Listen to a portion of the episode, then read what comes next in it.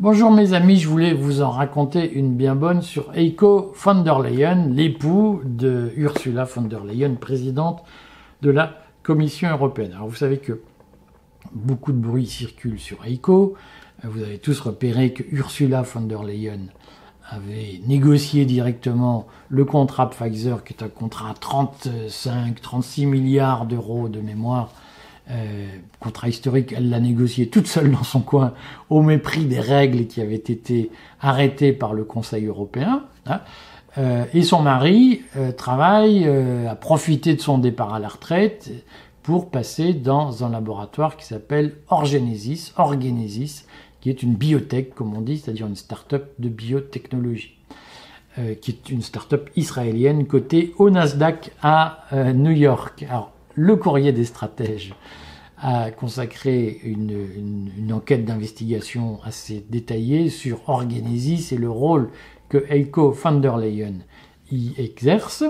Et je voulais vous dire que contrairement à ce qu'on je ne vais pas tout vous dire sur ce dossier, vous pouvez aller le consulter dans la boutique du courrier des stratèges. Il fait une vingtaine de pages avec des documents, des sources, des tableaux, des, copies d'écran, etc.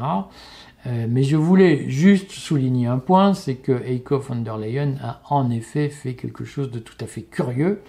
Euh, c'est que on a une trace, donc je redis, l'intronisation officielle de la Commission européenne date de l'automne 2019, et c'est à ce moment-là que Eiko von der Leyen a quitté l'hôpital de Hanovre où il était chef de service en cardiologie. Eiko von der Leyen est un cardiologue et il est allé représenter Orgenesis au mois de novembre 2019, c'est-à-dire deux mois à peine après l'intronisation de sa femme comme présidente de la Commission européenne. Ce cardiologue est choisi par Orgenesis pour le représenter dans un congrès consacré au foie et au rein.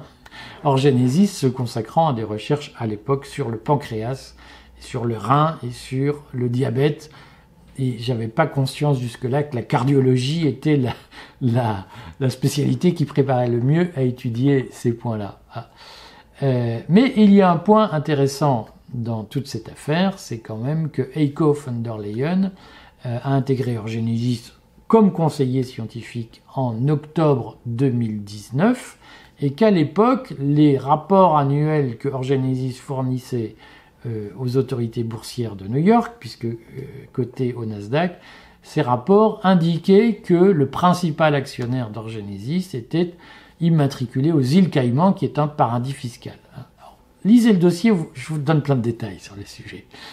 Et il se trouve que donc, Eiko, mari de la présidente, entre dans une boîte dont le principal actionnaire est dans, le paradis fiscal des Bahamas, aux îles Caïmans, et en février 2020, la Commission européenne inscrit les îles Caïmans sur la liste des paradis fiscaux.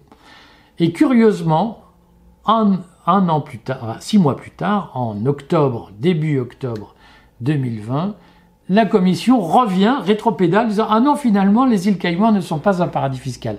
Même la presse la plus subventionnée en France, les échos, le Figaro ont dit mais c'est incroyable, pourquoi la Commission européenne a-t-elle retiré les îles Caïmans de euh, la liste des paradis fiscaux? Et hop, décembre 2020, c'est-à-dire deux mois après le retrait des îles Caïmans de la liste des paradis fiscaux, Orgenesis, dont le principal actionnaire est aux îles Caïmans, qui viennent d'être retirés de la liste des paradis fiscaux de l'Union européenne, Orgenesis recrute officiellement sur un poste de directeur médical Eiko von der Leyen.